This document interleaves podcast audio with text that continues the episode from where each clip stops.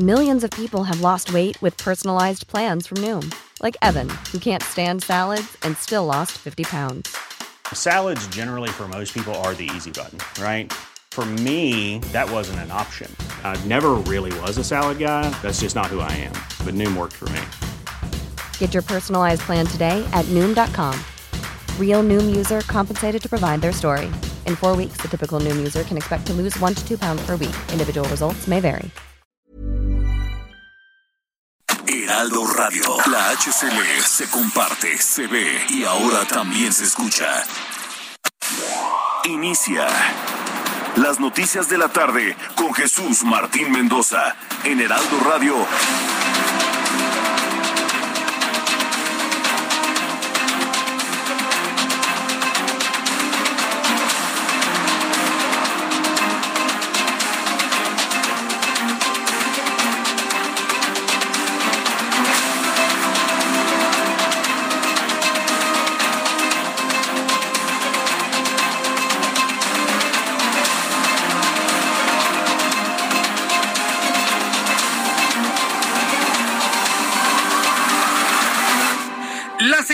En punto, hora del centro de la República Mexicana. Bienvenidos, muy buenas tardes. Me da un enorme gusto saludarle a través de los micrófonos del Heraldo Radio en toda la República Mexicana. Ha llegado el momento de las noticias a esta hora de la tarde para que usted se entere de todo lo importante que ocurre en México y en el mundo.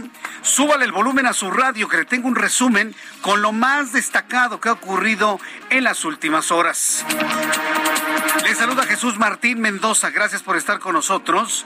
Y bueno, pues en primer lugar, y que por cierto me da, eh, quiero informarle lo siguiente en nuestro programa de noticias. Descartan riesgos de maniobra del avión de Aeroméxico en el Aeropuerto Internacional de la Ciudad de México. Es que si usted no lo sabía, volvió a ocurrir en el Aeropuerto Internacional de la Ciudad de México otro incidente en donde le dieron pista de aterrizaje a un avión, pero estaba ocupado por otro.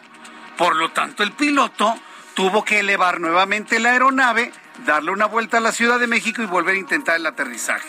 A ver, vamos por partes. Esto de que los aviones quieran aterrizar y vuelvan al aire es común.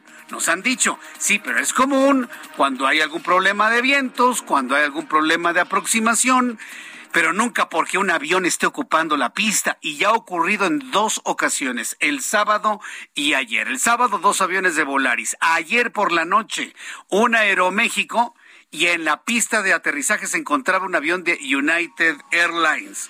Bueno, pues hicieron las investigaciones y el CNEAM, Servicios a la Navegación en el Espacio Aéreo Mexicano, informó que el aterrizaje abortado que experimentó el vuelo 762 de Aeroméxico ayer en el Aeropuerto Internacional de la Ciudad de México no puso en riesgo a los pasajeros ni a otra aeronave. Pues claro que no.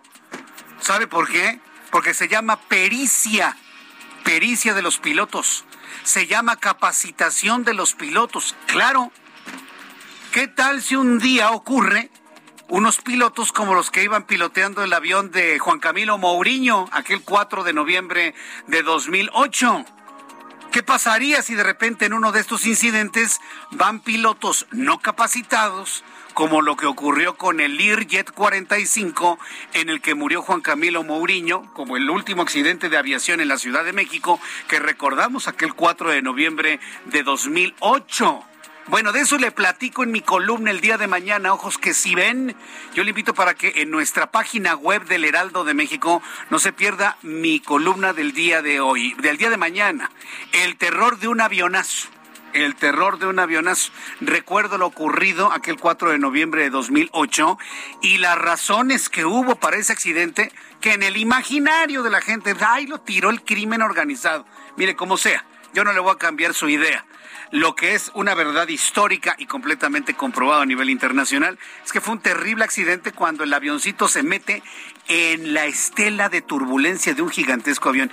Imagínense cuántos aviones han pasado tan cerca unos de los otros y son los pilotos los que han podido salvar las estelas de turbulencia.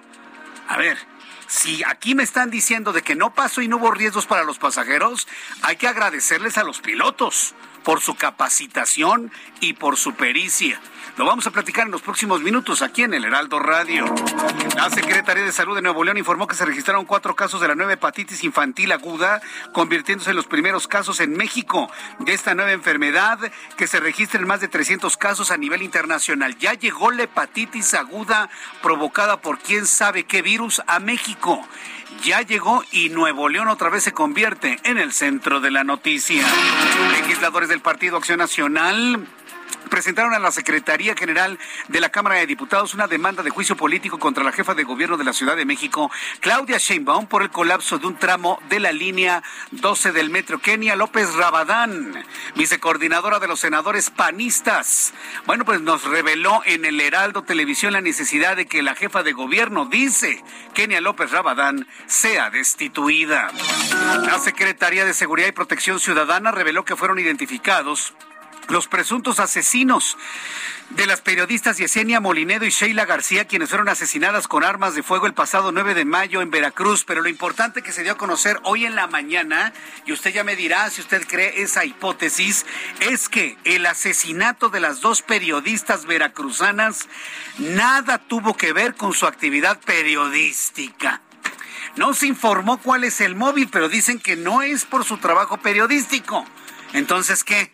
Una venganza, un vecino enojado, un novio encelado. ¿De, qué se trata? ¿Ante qué estamos? Ahora resulta que los periodistas los matan por otros motivos distintos a los de su trabajo. También le tendré detalles de esto que se ha informado en los próximos minutos aquí en el Heraldo Radio.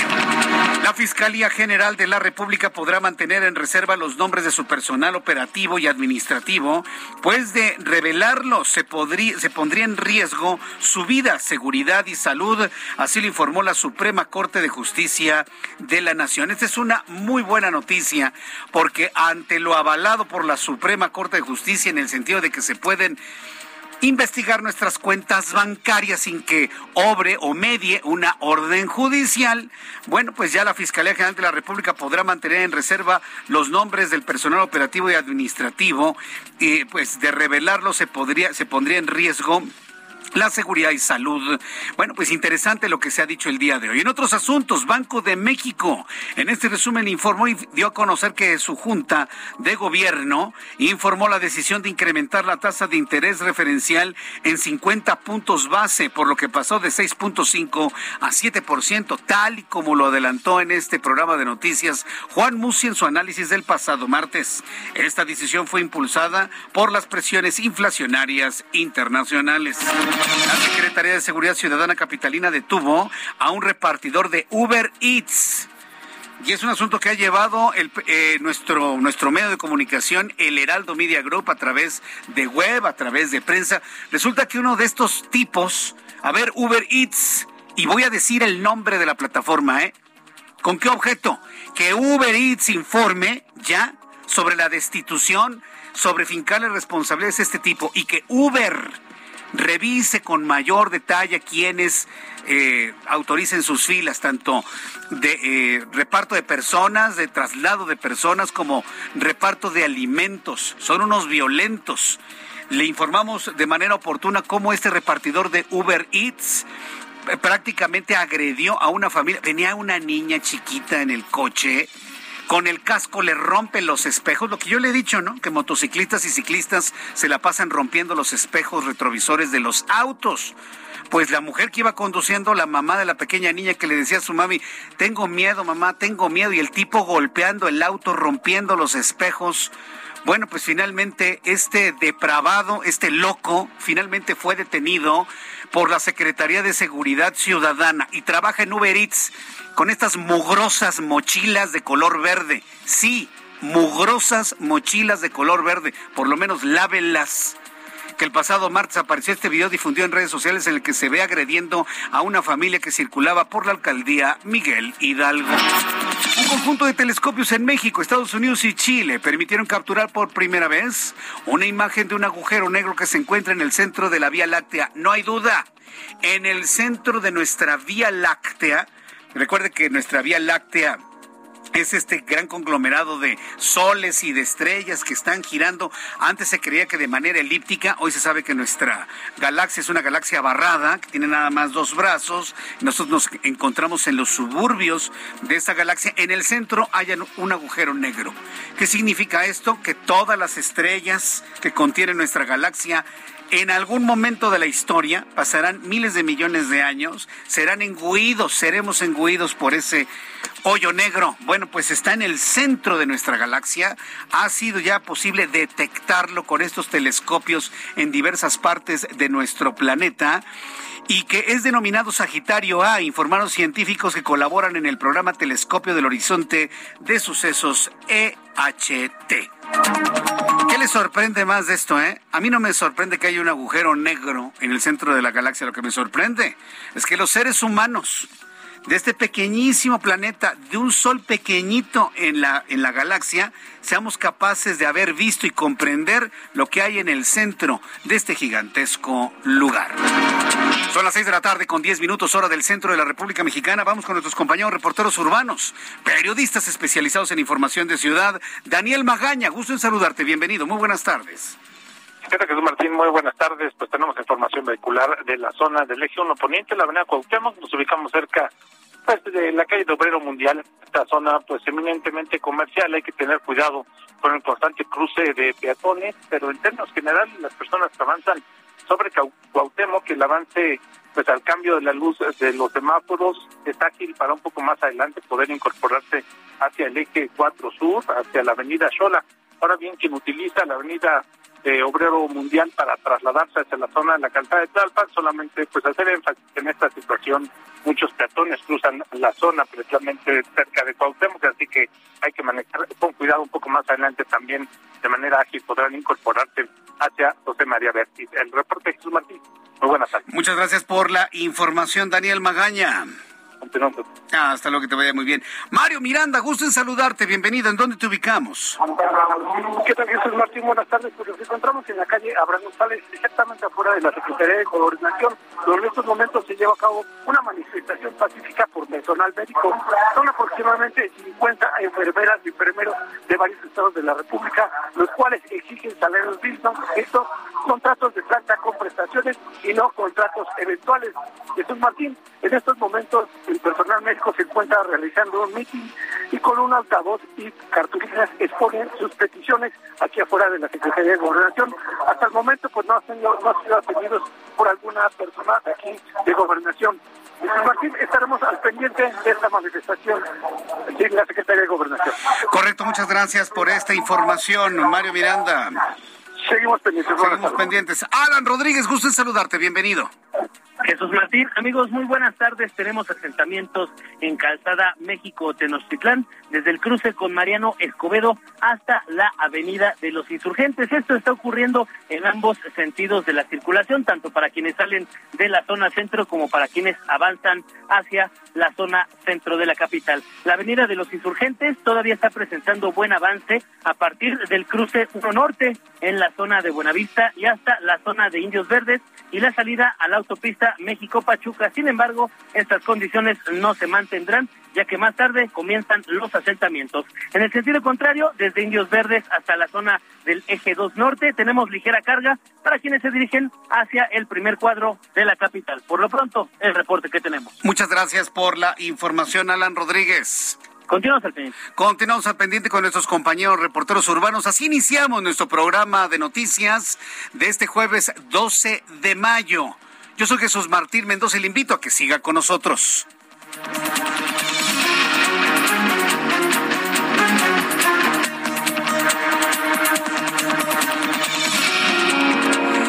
Son las seis de la tarde con 13 minutos, las seis de la tarde con 13, hora del centro de la República Mexicana. Bien, ¿qué es lo que sucedió un día como hoy? Vamos a escuchar a mi compañero Abraham Arreola con lo que sucedía en, en un día como hoy en México, el mundo y la historia. Adelante, Abraham. Amigos, bienvenidos. Esto es un día como hoy en la historia. Muchas gracias. Comenzamos 12 de mayo 1865. En el Imperio Ruso, hoy en día Finlandia, se funda la empresa Nokia. 1912. En España, la revista Blanco y Negro publica su primera fotografía en color. En 1956 es la fecha de nacimiento de el personaje Homero Simpson, el célebre protagonista de la serie de animación que lleva su apellido, Los Simpson. Y en 1990, en el Palacio de Bellas Artes, Juan Gabriel realiza el último de cuatro exitosos conciertos consecutivos. Además, hoy es el Día Internacional de la Enfermera y también es el Día Internacional de la Fibromialgia. Amigos, este fue un día como hoy en la historia. Muchas gracias. Gracias. De nada, Abraham Arreola. Que la pases muy bien. Gracias siempre por estar muy pendiente de nuestro, de nuestro programa, informarnos lo importante que ocurre en México y en el mundo. Quiero enviar un caluroso saludo a nuestros amigos que nos escuchan en los Estados Unidos a través de la poderosa señal de Now Media Radio en Chicago, Illinois, a través del 102.9 de FM en San Antonio, Texas. Si usted va a San Antonio, puede seguir escuchando nuestro programa de radio a través del 1520 de amplitud modulada. Eh, sí, es AM AM en la ciudad de Houston, pero ¿sabe usted? Las AMs en Estados Unidos se escuchan espectaculares. Ahora que tuve la oportunidad de estar en San Antonio, me tocó sintonizar AMs, estaciones de AM. Tienen una tecnología muy, muy interesante que limpia toda la lluvia, todos los ruidos, todas las sombras que para muchas personas resultan molestas en la señal de AM.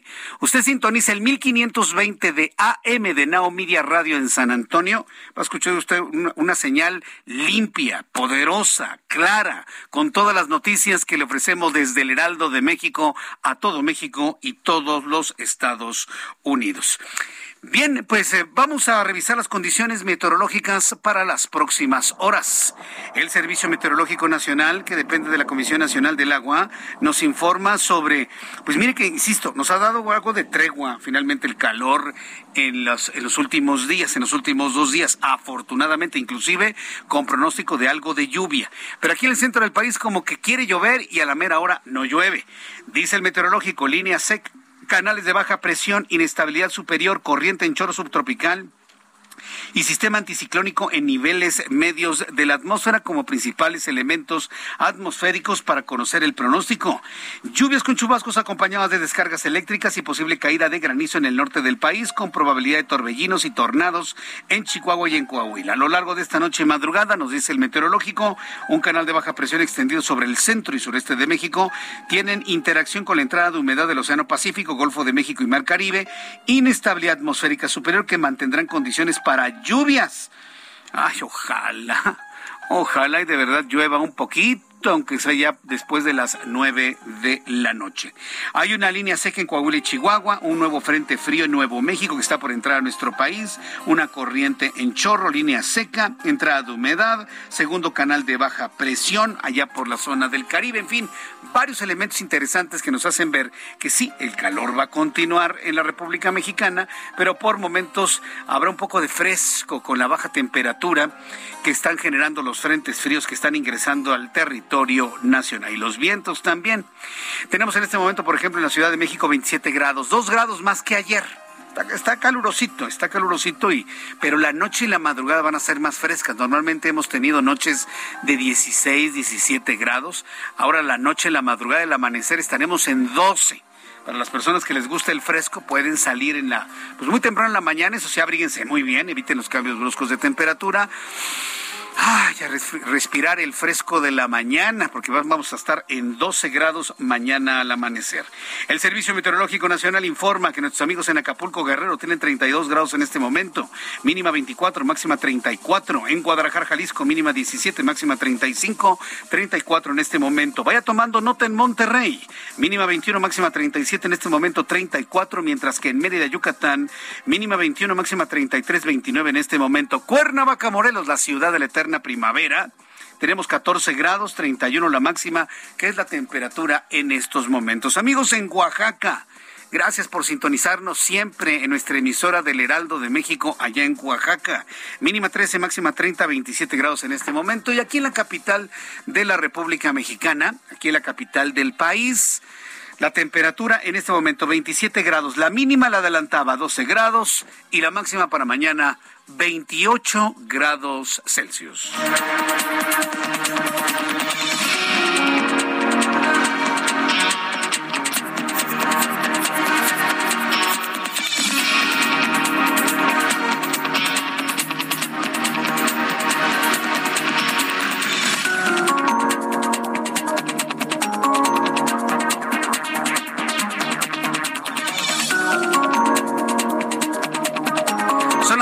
Tarde con 19 minutos, hora del centro de la República Mexicana. Antes de continuar, quiero enviar un caluroso saludo. Hoy me llevé una, una sorpresa enorme, porque bueno, sabemos que nuestro programa de noticias llega una gran cantidad de personas, pero hoy nos enviaron saludos, usted no me lo va a poder creer, gamers un grupo de gamers nos han enviado saludos aquí en el Heraldo Radio y en el Heraldo Televisión.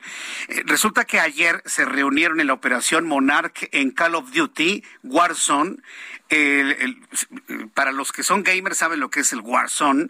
El monstruo de todas las batallas pues está viviendo en la plaza comercial de Manacar desde ayer. Entonces ahí en la plaza Manacar se reúnen una gran cantidad de chavos, de gamers, los que le entran al los que le entran a, la leyenda de Zelda, al Fortnite, al Warzone, que por cierto me dice Ian que el Warzone tiene muchos hackers, pero bueno, ya, ya nos platicará en su momento Ian sobre esta realidad. Y ayer algunos compañeros de aquí del Heraldo de México estuvieron precisamente en el Call of Duty, acá en Manacar.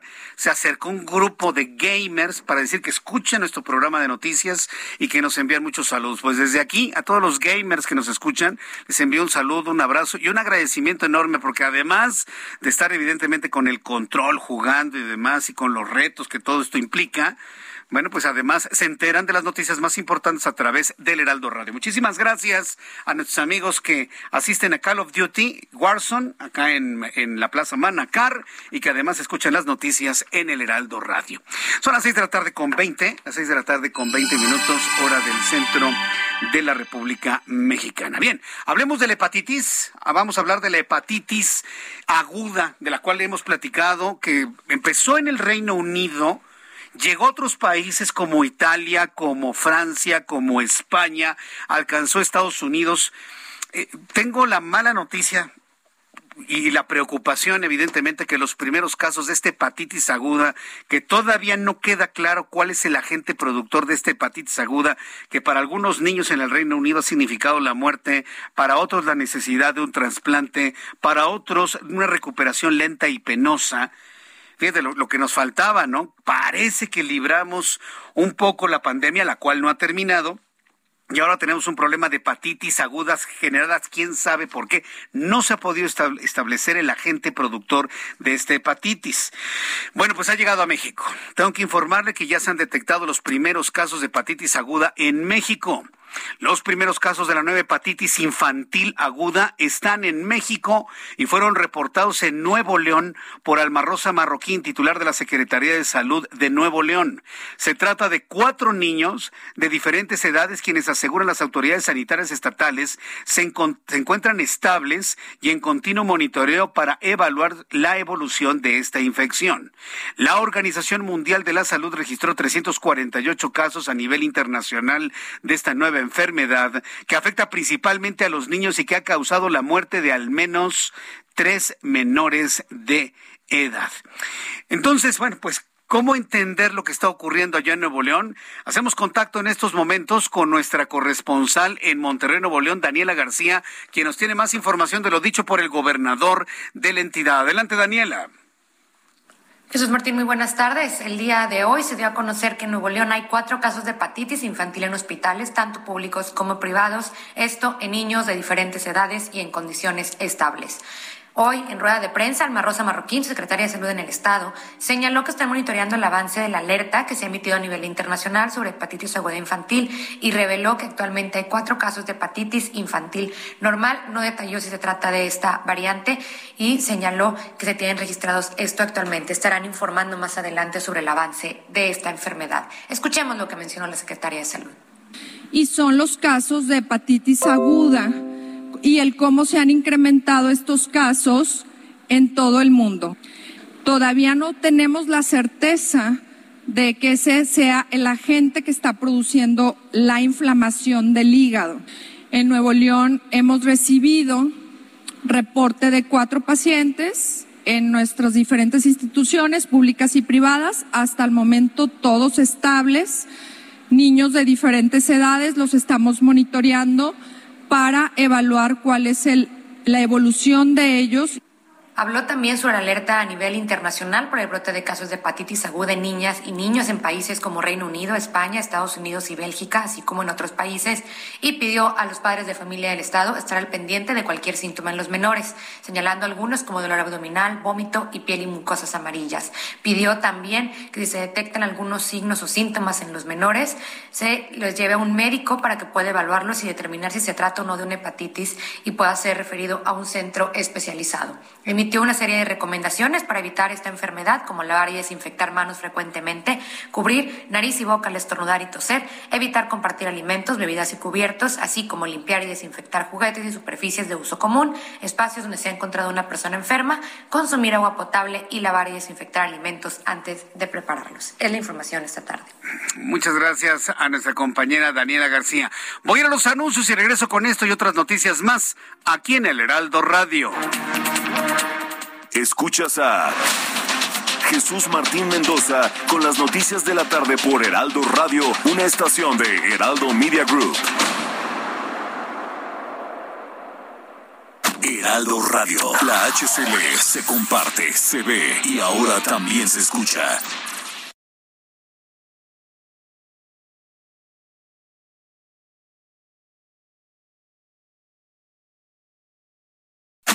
Radio. La HCL se comparte, se ve y ahora también se escucha. Escucha las noticias de la tarde con Jesús Martín Mendoza. Regresamos.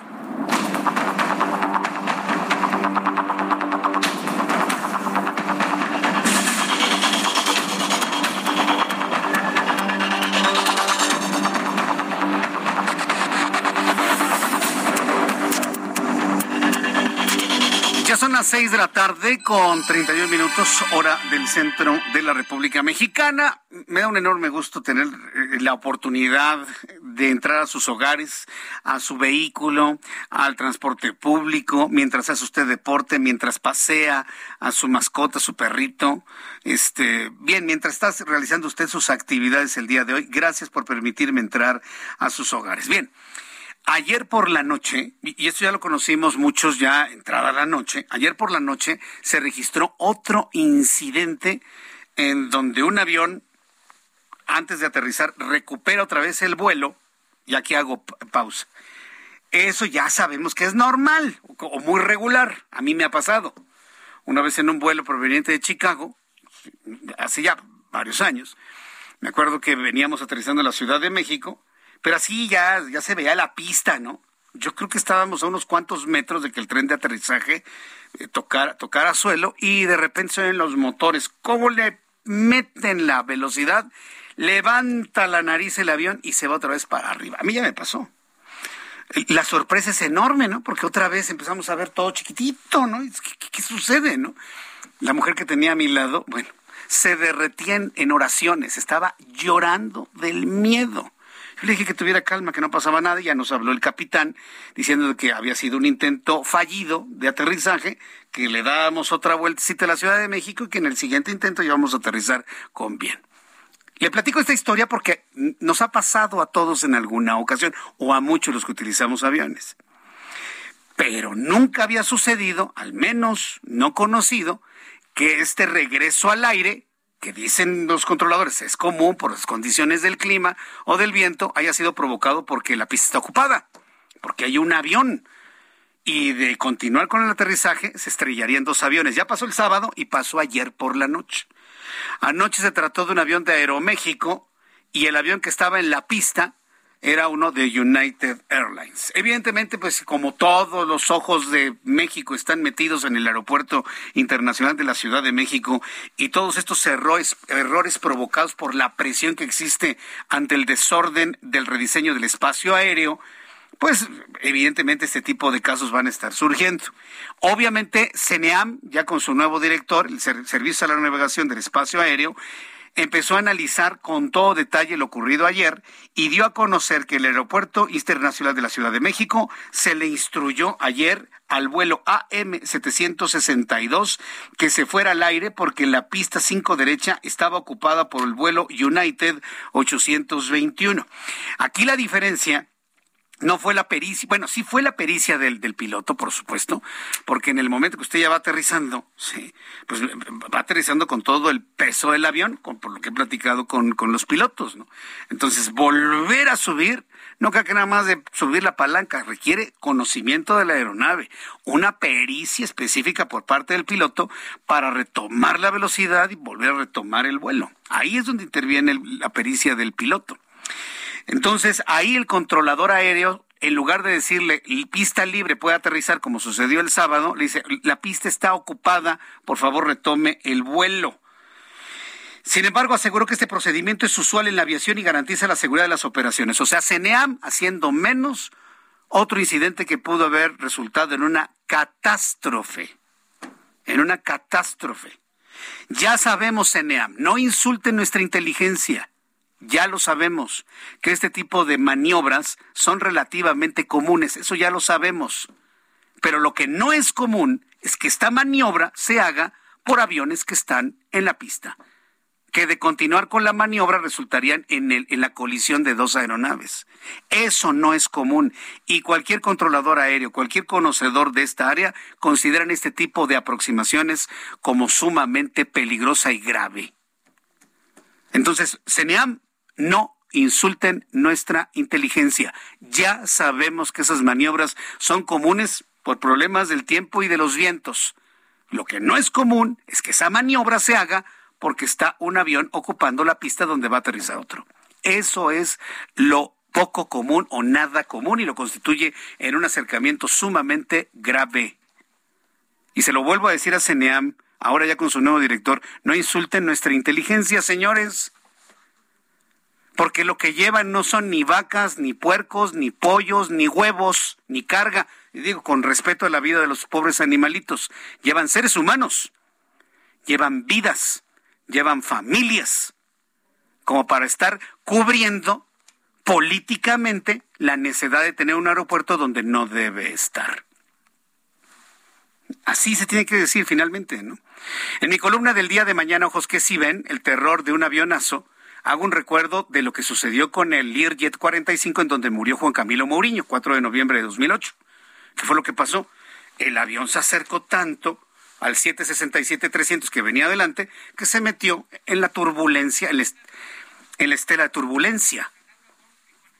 Entonces eh, se metió en la turbulencia y la impericia de los pilotos impidió que ellos recobraran el control. Eso fue lo que pasó. ¿Qué hubiese sucedido si el Learjet en el que viajaba Juan, Camilo Mourinho eh, hubiese sido piloteado por un, por un par de pilotos, piloto y copiloto, con gran y vasta experiencia, ¿qué hubiese sucedido? Eh, eh, habría una mayor probabilidad de que hubieran retomado el vuelo, porque el avión venía en picada y lo que querían hacer los pilotos era retomar el vuelo utilizando el periférico para volver a subir. Pero pues no, no, no les alcanzó y se estrellaron ahí en la esquina de Pedregal y Ferrocarril de Cuernavaca. Esa es la esquina de las calles, de manera precisa. Calle Pedregal y Ferrocarril de Cuernavaca en la colonia Lomas Virreyes. Tan lo sé que, bueno, pues, seguramente muchos recordarán que hicimos una cobertura extraordinaria con un gran equipo de profesionales de la información en ese entonces, que incluso valió para, para este servidor y para nuestro programa el Premio Nacional de Periodismo por la cobertura hecha ese día, el 4 de noviembre de 2008. Por eso conozco muchos detalles de eso. Y ya posteriormente la investigación resultó en que fue un accidente. No, Jesús Martín lo tiró el crimen. Yo no le voy a cambiar su idea. La verdad histórica es que fue un accidente y es una verdad histórica conocida en la aviación internacional. Ya, no nada más es un asunto aislado de México. Inclusive hasta anda rodando por ahí por internet y por YouTube la grabación de los pilotos. Hasta eso ya se conoce finalmente cómo se escucha la desesperación de los pilotos de que perdieron el control y no lo podrían retomar. Bueno, son las seis de la tarde con 38. Voy a regresar con este asunto de los aviones, pero antes tengo comunicación Ana Lara Wong es nuestra corresponsal en Tijuana, Baja California. Algunos de nuestros amigos nos está informando de que hay una gran fuga de gas en una de las principales avenidas de Tijuana. Ana Laura, ¿se trata de gas o se trata de agua? Adelante, te escuchamos. Muy buenas tardes allá. ¿Qué tal? Muy buenas tardes, Jesús Martín. Los saludo con muchísimo gusto y en efecto es una fuga de, agua eh, muy constante acá en la ciudad fronteriza eh, debido a que la Comisión Estatal de Servicios Públicos de Tijuana pues constantemente deja obras inconclusas, incluso pues no atiende los reportes que hacen los ciudadanos de las diferentes delegaciones acá en Tijuana. Precisamente hoy, eh, durante la madrugada de este jueves, se registró un deslizamiento de, tierra en la colonia Jardines del Rubí y eh, lamentablemente pues una una vivienda se vio severamente afectada por esta fuga de agua eh, en una de las filas de la de la Comisión Estatal de Servicios Públicos de Tijuana y en entrevista con el director de Protección Civil Municipal, Bernardo Villegas Ramírez, pues indicó que ellos atendieron este reporte durante la madrugada, fue a las dos eh, 2.49 de la madrugada y eh, también por parte de Bomberos Tijuana. Al atender este reporte de, emergencia, pues eh, de inmediato eh, pues evacuaron a las familias de tres viviendas, dos fueron eh, etiquetadas con engomado color amarillo y una vivienda de color rojo que es considerado de alto riesgo. la Comisión Estatal de Servicios Públicos de Tijuana recibió el oficio por parte de ambas dependencias y también la Dirección de Infraestructura Urbana Municipal quienes eh, pues deberán estar pues ya atendiendo este esta problemática del agua. Sin embargo, si no se atiende eh, en tiempo y forma, el director de Protección Civil asegura que este este problema podría avanzar eh, el deslizamiento de tierra como ya se, se, estuvo viendo desde febrero también en otra colonia que, que también por, un reporte de fuga de agua eh, este, registró varios deslizamientos de tierra en la colonia Camino Verde que hasta la fecha son más de, de 700 familias las afectadas y que fueron etiquetadas también con engomado rojo. Entonces, eh, en este caso, digamos, estamos hablando de tres viviendas, eh, pues, afectó el muro de contención de, una de las viviendas que está etiquetada en color rojo y de no, eh, de no este, repararse eh, a tiempo en estos días, pues se verían más afectadas que otras viviendas y las que ya están con engomado color amarillo, pues asegura que podrían pasar a color rojo de alto riesgo.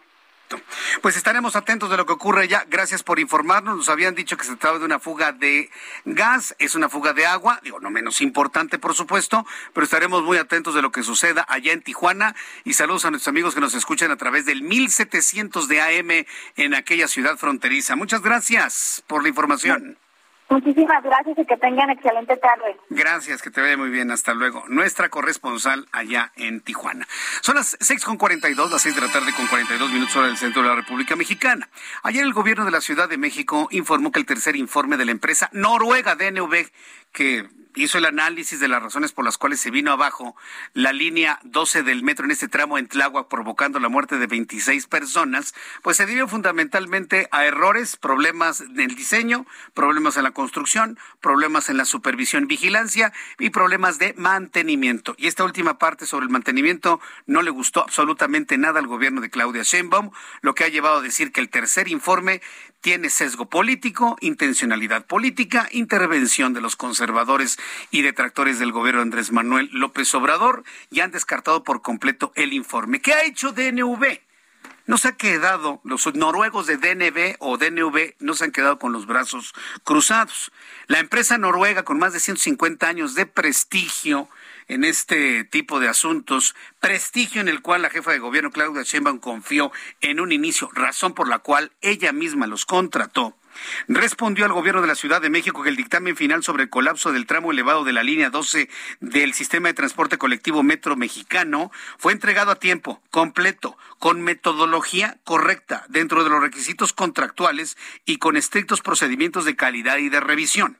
Estas declaraciones fueron otorgadas por la compañía noruega por los señalamientos del gobierno capitalino sobre inconsistencias del tercer y último informe del colapso de la línea dorada. DNV ha dicho, el informe está perfectamente hecho y no tenemos ningún tipo de conflicto de interés y está debidamente sustentada nuestra, nuestro veredicto. ¿Cuál es el veredicto de DNB? Que todos tienen la culpa ese es el veredicto, desde el diseño, desde el trazo, el diseño, la construcción, la supervisión y el mantenimiento en la última parte de vida de esta línea del metro. En la línea telefónica, Jorge Gaviño, diputado del Congreso de la Ciudad de México y como usted lo recuerda, fue en su momento director del sistema de transporte colectivo Metro. Estimado Jorge Gaviño, me da mucho gusto saludarlo, bienvenido, muy buenas tardes. Buenas tardes, Jesús Martín. Un gusto saludarte y también al auditorio.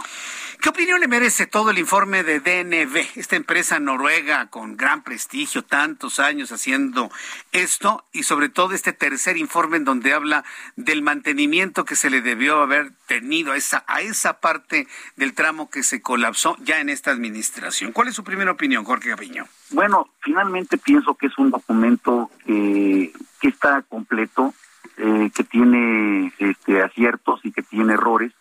Uno de los errores es el diferendo que tiene con el gobierno de la ciudad en el sentido del mantenimiento y sustentar el tema de falta de mantenimiento en fotografías de Google. Ahí es eh, un problema, eh, yo diría, independientemente de la metodología, pues que, que se debió haber recibido así el documento y luego pues este pedir aclaraciones, porque Finalmente, eh, todo el estudio que se hizo tiene muchísimas eh, partes que son, eh, desde luego, novedosas, pero alarmantes. por ejemplo, bueno, se habla de, como aquí se explicó bien ya por parte de usted, tiene cuatro, cuatro vertientes. tiene la parte de diseño, tiene la parte de construcción, de supervisión y certificación, y por último, la parte de mantenimiento. Las tres primeras pues son alarmantes lo que llega a las conclusiones que, que dice DNB, porque finalmente eh, lo que se señala es de que solamente eh, duraría si tuviera eh, una construcción, una supervisión adecuada del diseño que se hizo, solamente 14 años máximo de vida esta parte del trazo de la, de la línea 12. Hay que aclarar que DNB solamente estudió el, el tramo que se derrumbó, no, no toda la línea 12, solamente ese pedazo que se derrumbó. Eh, el gobierno de la ciudad le pedía también que revisara un tramo espejo, eh, lo que están revisando, es decir, una especie de disección a los pocos metros de la zona cero. Están haciendo una disección levantando todas las partes para ver cómo está construido finalmente están llegando a que está construido igual que la parte que se derrumbó. Entonces, a ver, en un máximo de, vida de la línea, dice eh, DNB, eh, cuando mucho duraría 14 años o un millón y fracción de pasadas de tren. Entonces, pues es una línea construida con un diseño muy, eh, muy limitado, digámoslo así por lo menos. Luego viene la segunda parte, que es la construcción, en donde ya también DNB llegó a la conclusión de que faltaban pernos, mal soldados y una serie de situaciones que acortaban esos 14 años. Y luego también analiza la supervisión y dice que en esa parte no se llevó a cabo supervisión alguna, cuando menos documentalmente no se presentó ninguna observación por parte de las eh, supervisoras. Eh, por lo tanto, este, vino el derrumbe en lo que serían aproximadamente seis años, eh, siete meses de vida, que es cuando más o menos ellos calculan de pasadas de tren lo que significaría. Entonces, pues son situaciones dramáticas estos tres puntos que, que hablan de una muy, muy mal diseño, muy mala construcción y eh, pésima supervisión. Ahora bien, el mantenimiento, eh, pues lo basan ya al final en situaciones eh, fotográficas de Google, que pueden ser indicios, pero de ninguna manera situaciones concluyentes de que digan que, que, tuvo una flecha, digamos una curvatura, más allá de lo permisible en el reglamento de construcciones. El reglamento de construcciones tiene eh, calculada la elasticidad máxima permisible de una trave, por ejemplo, eh, de un claro de, de, de, 30 metros, hablan aproximadamente de una desviación, de una curvatura que va, eh, no va no más allá de 11 centímetros y lo que ellos dicen es que son siete centímetros. Entonces, bueno, sí efectivamente tiene eh, contradicciones el, el, dictamen, sin embargo hay cosas que tendríamos que conocer de fondo, eh, porque finalmente al que beneficia que no reciba el gobierno este informe es a los presuntos responsables que pudieran eh, llegar por un documento, porque este documento ahorita pues no tiene valor probatorio alguno porque es un documento privado no recibido por el gobierno. Pero si hubiera sido recibido, sería un, un dictamen con validez jurídica, un documento público que pudiera hacerse valer tanto en los tribunales como eh, en otros dictámenes. Es, es, decir, no recibir el documento de manera oficial por parte del gobierno garantiza impunidad de quien haya sido el responsable en el principio o el fin de la historia. Es lo que debo entender entonces. Sí, cuando menos pierde pierde valor, digamos, este, el documento que estamos discutiendo. Vaya, ahora, eh, hay, hay aquí una, sobre el asunto de las fotografías, sobre el asunto de las fotografías, yo puedo entender que no se puede fundamentar ningún tipo de análisis con una fotografía de Google, Google Street View, de, eso yo creo que estamos completamente de acuerdo. Eh, eh, pero, don Jorge Gaviño, son gran cantidad de fotografías de los usuarios. Inclusive hay un video que dio a conocer en su momento eh, Federico Doring sobre la utilización de un dron para poder revisar el tramo que ya anteriormente en 2019 se había reportado con algún tipo de problemas en sus vías y en su estructura. Eh, decir eh, en estas declaraciones que solamente se valoró la fotografía de Street View tampoco es algo preciso para que el público lo conozca. Hubo más materiales de análisis, ¿no es así? Sí, sin embargo, este video también este marca eh, no marca con precisión la desviación de las eh, no llega más allá de, lo permisible digamos de una desviación porque además eh, debe de en un principio dice que este tipo de fallas no eran visibles eh, de calle, es decir, no estaban a la vista, así lo dice concretamente una entrega. Y luego la otra señala que hay una desviación de 7 centímetros, cosa que tampoco este, está fuera de norma o, señalando peligro desde el punto de vista técnico, según eh, eh, se desprende de las propias aseveraciones del secretario de Obras del gobierno de la ciudad. Entonces, eh, basándose en estas situaciones, eh, llegar a una conclusión de que se vería, que se veía de calle cuando los propios de DVD decían que no se veía de calle. Entonces, pues hay una contradicción, cuando menos, que debería que aclararse. Sí, eh, ese es el punto, perdón que lo interrumpa aquí, porque efectivamente, si hay inconsistencias, se debe haber pedido una aclaración, porque estamos ante un informe técnico. En este momento ya se volvió político, porque pues ya la jefa de gobierno dijo que hasta los opositores, ya hasta señaló una senadora del PAN, que metieron mano en el informe. O sea, pasó de ser un asunto meramente técnico para conocer responsabilidades a un asunto de intencionalidad política. E, ¿Eso cómo lo ve usted, Jorge Gaviño? Pues muy delicado, porque finalmente la técnica este, nos tiene que llevar pues eh, a, a una solución técnica, porque esto es un problema técnico. Claro que luego que luego se este, efectivamente se está derivando en un problema, político y con los tiempos políticos que vivimos pues, se va a complicar más. De tal manera que eh, por eso nosotros decíamos desde un principio que debíamos haber en el Congreso autorizado un, una comisión que revisara y hiciera un debate abierto con todos los técnicos implicados para que ellos, los expertos, pudieran ir eh, pues de, de, cara y de frente al público, a los micrófonos de ustedes, que pudieran ir aclarando punto por punto para que la gente que tuviera muy claro qué fue lo que ocurrió. Pero lo que sí es incontrovertible, eh, eso Martín, eso, eso, este, todos los dictámenes lo están afirmando, que hubo problemas graves en el diseño, que hubo problemas graves en la construcción y que hubo problemas muy delicados en la supervisión. Ahora bien, el tema de mantenimiento también hay que aclararlo, pero, pero tampoco se puede decir que se cayó por falta de mantenimiento, porque el propio DNB señala que no bastaría una sola barrera, aunque se hiciera al 100% una de ellas, para que no se hubiera comprometido el tema catastrófico que se dio. Es decir, una sola barrera no era suficiente, aunque estuviera al 100%.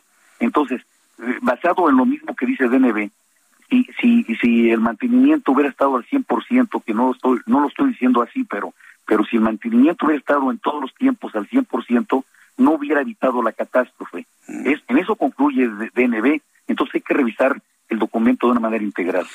Pues veremos si finalmente DNB eh, accede, más allá de lo político, de las descalificaciones políticas que ha generado este documento, pues accede a hacer una revisión y una reinterpretación y un replanteamiento de sus hallazgos para que de esta manera pues podamos conocer con toda precisión quiénes son él o los responsables de este hecho y bueno pues a partir de ese momento la justicia empieza a actuar.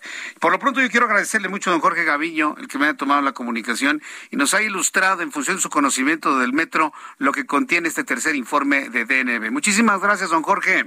Gracias, Jesús Martín. Un abrazo fraterno. Fuerte abrazo, que le vaya muy bien. Gracias, Jorge Gaviño.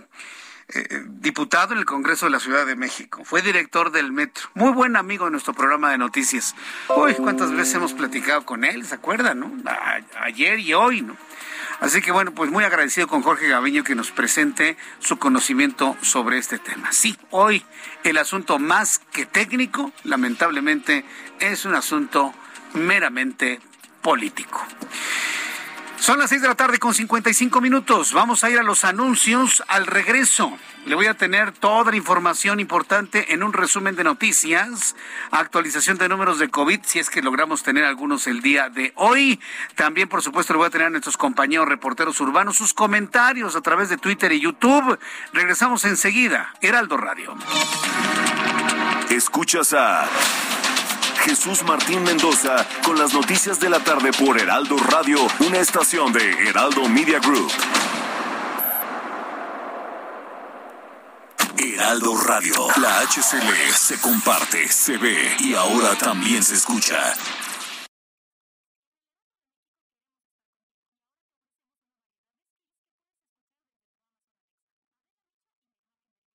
Heraldo Radio. La HCL se comparte, se ve y ahora también se escucha. Escucha las noticias de la tarde con Jesús Martín Mendoza. Regresamos.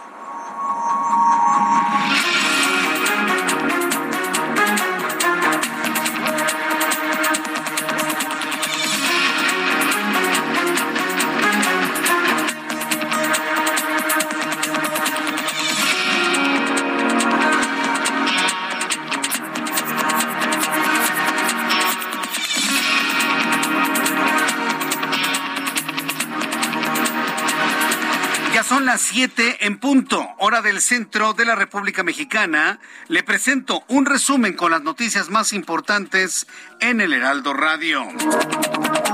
Servicios a la, a la, navegación en el espacio aéreo mexicano, el CNEAM, ya con sus nuevos directivos, porque acuérdense que finalmente renunció o lo hicieron renunciar Víctor Hernández luego de los constantes problemas de incidencias en el espacio aéreo mexicano, CNEAM informó que el aterrizaje abortado que experimentó el vuelo 762 de Aeroméxico ayer por la noche en el Aeropuerto Internacional de la Ciudad de México no puso en riesgo a los pasajeros de esa aerolínea ni de la otra aerolínea que se trataba de un avión de United Airlines. Le informé de manera oportuna que ya la Secretaría de Salud del Estado de Nuevo León ha confirmado los primeros casos de hepatitis infantil aguda en Nuevo León se han detectado al menos cuatro casos de esta enfermedad, convirtiéndose en los primeros en México de esta nueva enfermedad, que ya registra más de 300 casos a nivel internacional y lamentablemente la muerte de al menos tres niños. Le informé también de manera oportuna que legisladores del Partido Acción Nacional, encabezados por la senadora Kenia López Rabadán, presentaron a la Secretaría General de Cámara de Diputados una demanda de juicio político en contra de Claudia Sheinbaum, jefa de gobierno de la Ciudad de México, como responsable del colapso de un tramo de la línea 12 del metro. Precisamente en entrevista con el Heraldo Radio y hablando precisamente de este tema, el diputado Jorge Gaviño, diputado del Congreso de la Ciudad de México y exdirector del Sistema de Transporte Colectivo Metro, declaró que el último reporte de DNB sobre el colapso de la línea 12 sí efectivamente tiene contradicciones y una conclusión alarmante como en el caso del tema del mantenimiento, en donde se utilizaron imágenes extraídas de Internet. Y esto no permitiría un conocimiento de fondo ni de manera concluyente sobre el estado anterior y actual de la estructura. Agregó que si este documento no llega a las manos del gobierno capitalino, y esto me parece central de lo dicho por Jorge Gaviño, escuche esto, suba el volumen a su radio. Si este documento de DNB no es recibido de manera oficial por el gobierno capitalino, los únicos beneficiarios son los responsables porque al no ser recibido el documento de manera oficial por el gobierno, no es posible señalar responsabilidades en contra de nadie, garantizando la impunidad. Imagínense ante lo que estamos. Entonces, si Claudia Sheinbaum oficialmente no recibe este informe, ni siquiera sus adversarios, que son Marcelo Ebrard y Miguel Ángel Mancera, podrán ser señalados como responsables del colapso de la línea 12. Esto fue lo que nos dijo Jorge Gaviño. Pues son situaciones dramáticas estos tres puntos que hablan de una muy, muy mal diseño, muy mala construcción y eh, pésima supervisión. Y el mantenimiento, eh, pues lo basan ya al final en situaciones eh, fotográficas de Google, que pueden ser indicios, pero de ninguna manera situaciones concluyentes de que digan que, que, que tuvo una flecha, digamos una curvatura, más allá de lo permisible en el reglamento de construcciones, eh, porque finalmente al que beneficia que no reciba el gobierno este informe es a los presuntos responsables que pudieran eh, llegar por un documento, porque este documento ahorita pues no tiene valor probatorio alguno. No tiene valor probatorio alguno y se mantiene como un análisis meramente particular. Fíjese nada más el efecto que tiene que el gobierno capitalino no reciba el tercer informe de manera oficial. No habría posibilidad de fincar responsabilidades a nadie.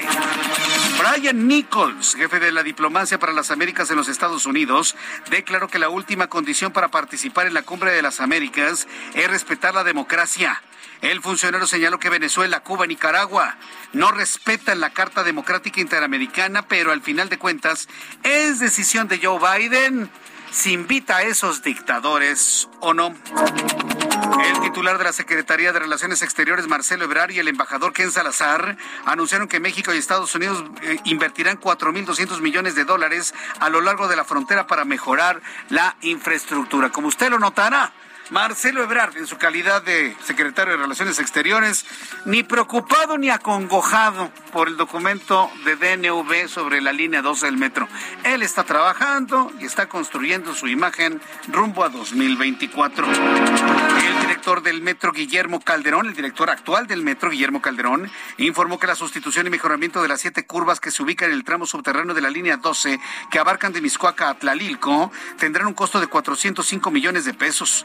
La ejecución de los trabajos está a cargo de la empresa TSONGE y se estima que van a culminar hasta el mes de noviembre próximo. Noticias desde Perú. Tembló en Perú. Súbale el volumen a su radio. Lima, la capital de Perú, informa ha registrado un sismo de 5.5 grados en la escala de Richter, lo que generó que el movimiento telúrico, bueno, de manera más precisa y más actualizado, 5.5 grados de magnitud, generó que el movimiento telúrico fuera perceptible causando caos y paranoia colectiva. Hasta el momento no se han reportado víctimas ni daños que lamentar. El día de hoy elementos del Cuerpo de Bomberos de Cuba informaron sobre el rescate del cuerpo de una camarera en el, Hotel Saratoga en La Habana, con el que ascendió a 45 el número de fallecidos por la explosión del inmueble a consecuencia de una acumulación de gas. Con la recuperación del cuerpo se dieron por concluidas las operaciones de rescate en el emblemático Hotel Habanero.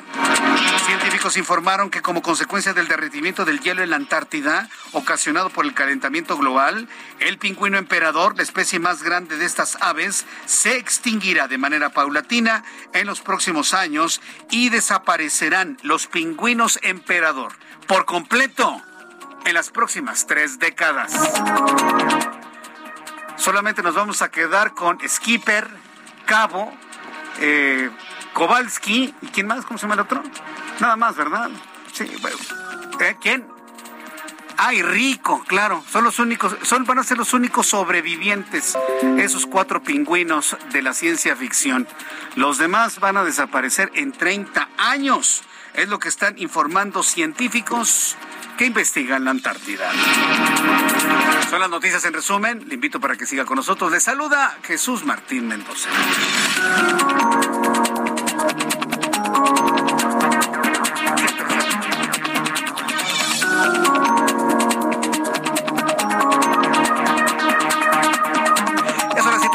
Las 7 con 8 horas del centro de la República Mexicana. La temperatura en este momento está en 24 grados aquí en el centro de la República Mexicana. Vamos a entrar en comunicación con nuestros compañeros reporteros urbanos, periodistas especializados en información de ciudad. Daniel Magaña, gusto en saludarte. Buenas tardes. ¿Qué tal, Jesús Martín? No, a cuenta, saludamos con agrado para las personas que se disponen a utilizar la zona de la calzada San Antonio Abad y bueno, pues parten de las señalizaciones de la estación del metro del mismo nombre, pues dan aumento esta actividad vehicular esta tarde soleada para trasladarse hacia la zona de pues, Villa de Cortés, así que hay que tomar esto en cuenta. Una posible vía alterna para las personas que abandonan la zona centro es utilizar el eje 1, eh, pues precisamente pues la zona de la avenida Andrés Molina Enríquez, el eje 1 Oriente, para trasladarse hacia la zona sur o bien es incluso poder incorporarse de mejor manera hacia los diversos ejes viales de la zona sur. El reporte, Martín. Buenas tardes. Muchas gracias por la información, Daniel. Mario Miranda, gusto en saludarte. ¿En dónde te ubicamos a esta hora de la tarde? ¿Qué tal, Jesús Martín? Buenas tardes. Pues continuamos afuera de la Secretaría de Gobernación en la manifestación por personal médico, donde hace unos momentos salió la comitiva de enfermeros, los cuales se reunieron con las autoridades de Gobernación, en donde los prometieron ser recibidos el día lunes por el director del IMSS, el director del ICE y el director del sector salud para escuchar sus peticiones de aumento de salario y contratos de planta. Ya en estos momentos se empiezan a retirar el personal médico en un camión, el cual llegó y nos empezaron a subir aquí el personal médico ya se reabre la circulación de la calle Abraham González. Jesús Martín, seguimos pendientes. Muchas gracias por la información, Mario Miranda. Buenas tardes. Alan Rodríguez, gusto en saludarte, Alan. ¿En dónde te ubicamos? Jesús Martín, amigos, muy buenas tardes. Avenida Paseo de la Reforma desde la zona del auditorio hasta el cruce con la zona del Ángel de la Independencia. Tenemos algunos ligeros asentamientos para quienes dejan atrás la zona poniente y avanzan con rumbo hacia el centro de la capital en el sentido contrario. Tenemos eh, circulación que no deja de avanzar entre el cruce con Avenida de los Insurgentes hasta la zona del periférico. Por otra parte, el tramo de periférico entre constituyentes hasta la zona de Río San Joaquín presenta avance bastante lento en los carriles centrales y la misma situación se presenta en el mismo tramo el sentido contrario. Por lo pronto, el reporte que tenemos. Muchas gracias por la información. Continuamos al pendiente. Gracias, Alan Rodríguez. Que tengas muy buenas tardes. Son las siete con diez, las siete con once ya, siete de la noche o de la tarde con once minutos hora del centro de la República Mexicana. A ver, vamos con este tema súper polémico, ¿eh? Que se generó hoy en la mañana, ¿sí? Mira, Andrés Manuel López Obrador, ¿sabe lo que hace? Él sabe perfectamente bien que si genera una frase, una idea, un comentario polémico, los medios de comunicación nos vamos a ir como el borras, ¿no? Sobre su comentario polémico, olvidando otros asuntos mucho más importantes que eso. ¿sí?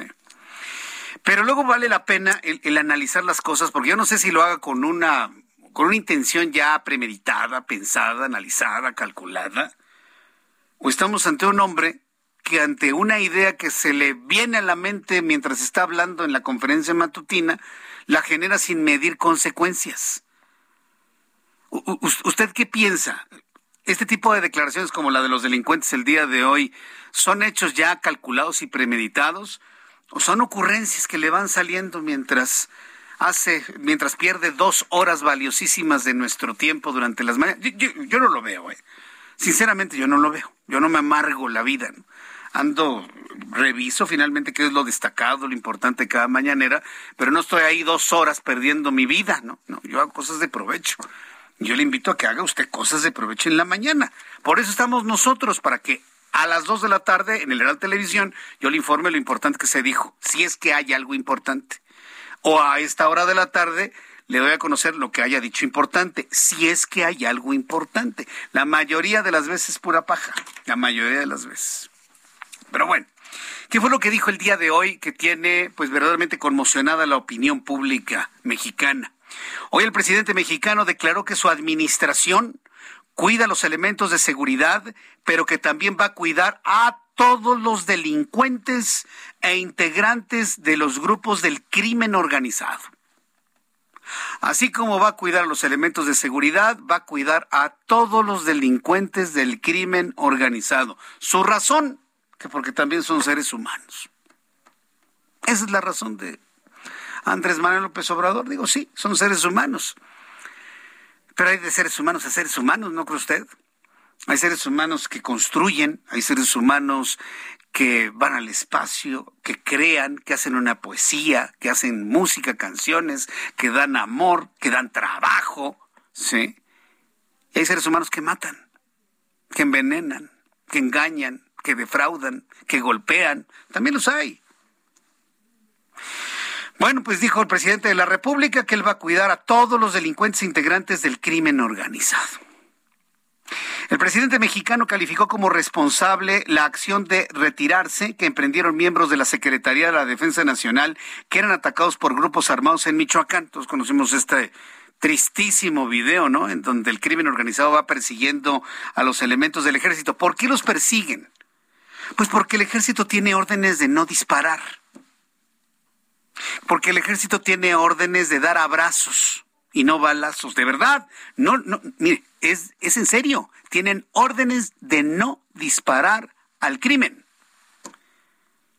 Porque si hablamos en plata, yo puedo invitar en este momento a cualquier especialista en seguridad nacional, puedo invitar a cualquier especialista en Fuerzas Armadas, y le va a decir lo mismo que le voy a decir en este momento. El ejército tiene esa capacidad y diez veces más para poder abatir a los integrantes de, ese, de esos grupos criminales. Aunque esos grupos criminales tienen armas muy sofisticadas, el ejército en sí mismo tiene más capacidad para acabar con esos grupos. Por supuesto, por supuesto.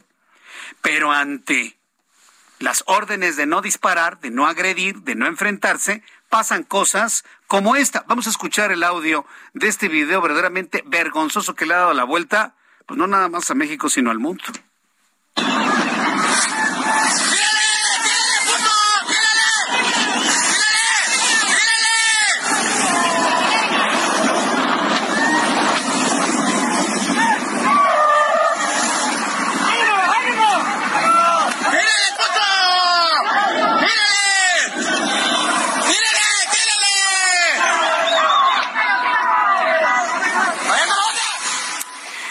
cuánto tiempo más el ejército mexicano, la Marina Armada de México van a aguantar estas humillaciones.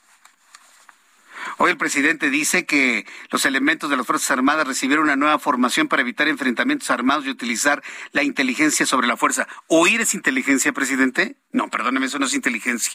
Eso se llama de otra forma.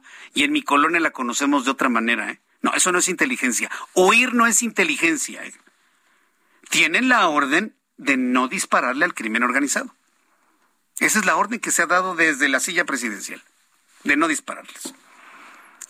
¿Cuánto tiempo van a aguantar nuestras Fuerzas Armadas semejantes humillaciones? ¿Cuánto? Porque no tengo la menor duda. Basta que un mando le diga a estos elementos, organícense y acábenlos, los acaban.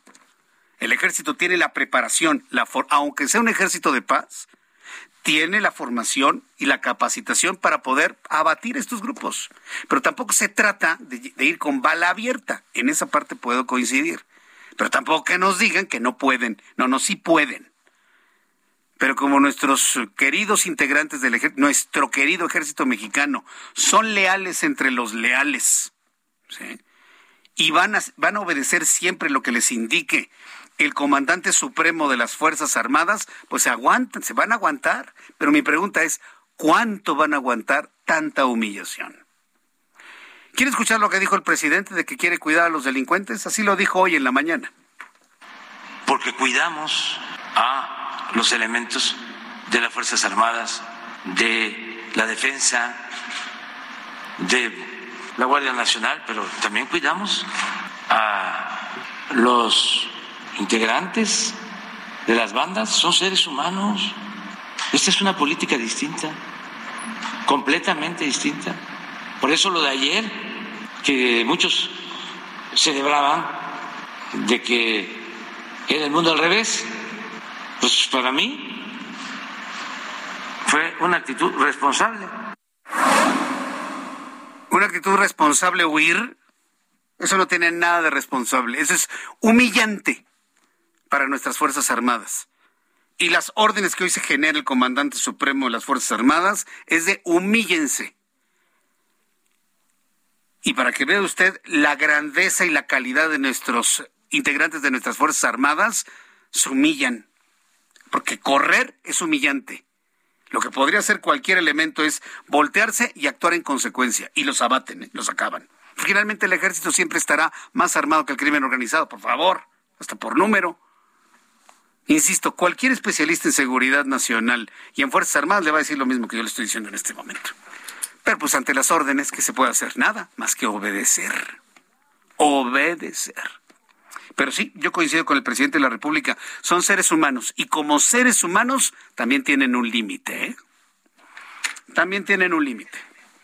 También tienen un límite de, para aguantar semejantes humillaciones. Eso fue una humillación. No es inteligente.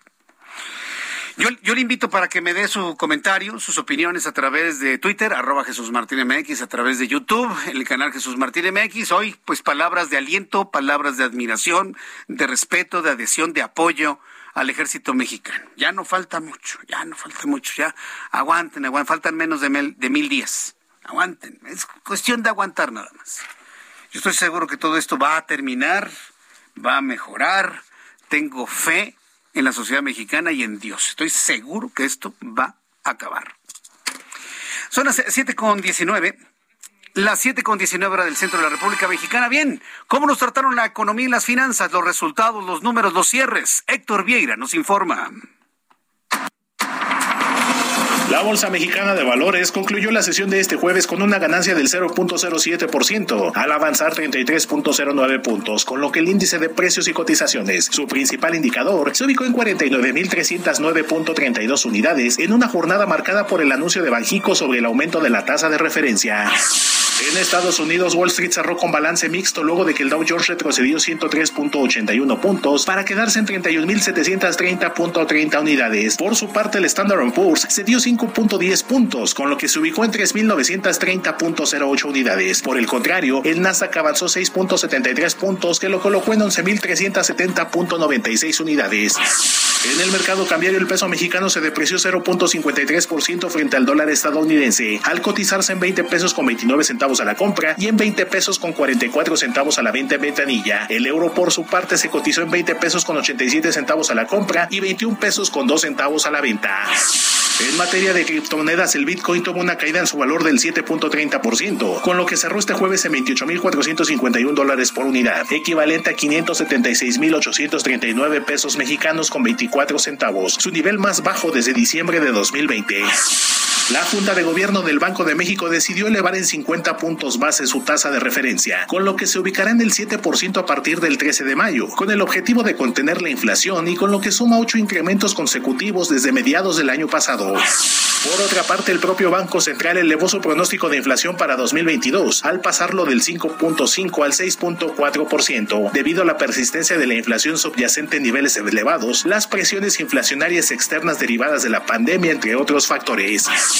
El Instituto Nacional de Estadística y Geografía anunció que la actividad industrial en México avanzó 0.4% durante marzo a tasa mensual, lo que le permitió repuntar 2.4% a tasa anual, gracias a un alza en la industria manufacturera, así como la generación, transmisión y distribución de energía eléctrica, suministro de agua y de gas. La encuesta nacional de inclusión financiera 2021 informó que al cierre de ese año, 6 de cada 10 mexicanos tuvieron acceso al sistema financiero a través de algún tipo de producto formal, lo que representa un total de 56.7 millones de personas, es decir, el 67.8% de la población del país.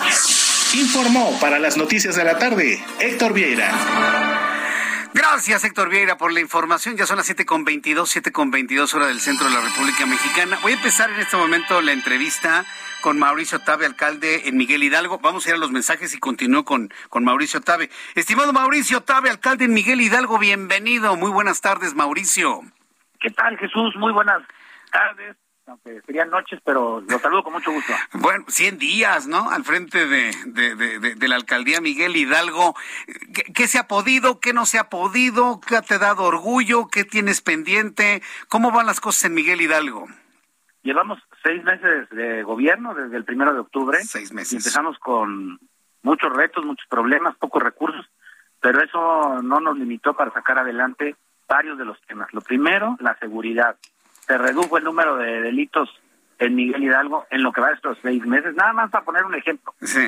En los primeros cuatro meses de este año han ocurrido 20% menos delitos de alto impacto que en los primeros meses del año pasado. Y eso que el año pasado había menos actividad. Y ha mejorado la percepción de seguridad. Según datos del INEGI, pasamos del 75 al 64% de personas que se sienten inseguras. No estamos contentos con estos resultados, tenemos que seguir trabajando para mejorar la seguridad y que nuestros vecinos se sientan mucho más tranquilos y más seguros. ¿Qué hemos hecho? Se han coordinado esfuerzos con la Fiscalía, con la Secretaría, para aumentar los operativos en aquellas zonas de alta incidencia, recuperamos los módulos de seguridad para que nuestros vecinos se sientan más seguros, triplicamos el número de policías auxiliares para poder aumentar la presencia de la policía en algunas zonas abandonadas. Hicimos los operativos conjuntos con otras alcaldías porque normalmente la gente en las colindancias de la alcaldía se siente abandonada, aunque nadie los pela, no son ni de aquí ni de allá, y entonces nos juntamos con Huizquilucan, con Coajimalpa, con Naucalpan, con Azcapotzalco, con Cuauhtémoc, con Benito Juárez, con Álvaro Obregón, para que entre todos cuidemos las colindancias. Y pues lo más importante es que le damos seguimiento a todas las carpetas de investigación. Cuando hay delitos, nos comunicamos con los vecinos. Si un vecino nos aporta un video o una fotografía de un delincuente, insistimos muchísimo hasta que policía de investigación Sí, Mauricio. con el delincuente. Eh, voy a ir a los anuncios, Mauricio Tabe, y regreso enseguida con más de estos logros en estos primeros seis días de gobierno, seis meses de gobierno al frente de Miguel Hidalgo. Regresamos. Escuchas a Jesús Martín Mendoza con las noticias de la tarde por Heraldo Radio, una estación de Heraldo Media Group. Heraldo Radio, la HCL se comparte, se ve y ahora también se escucha.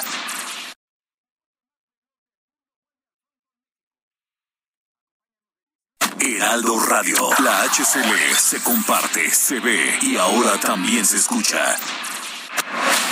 Escucha las noticias de la tarde con Jesús Martín Mendoza.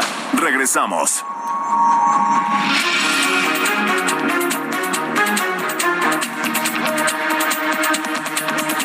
Son las siete y media, las 19 horas con 30 minutos hora del centro de la República Mexicana.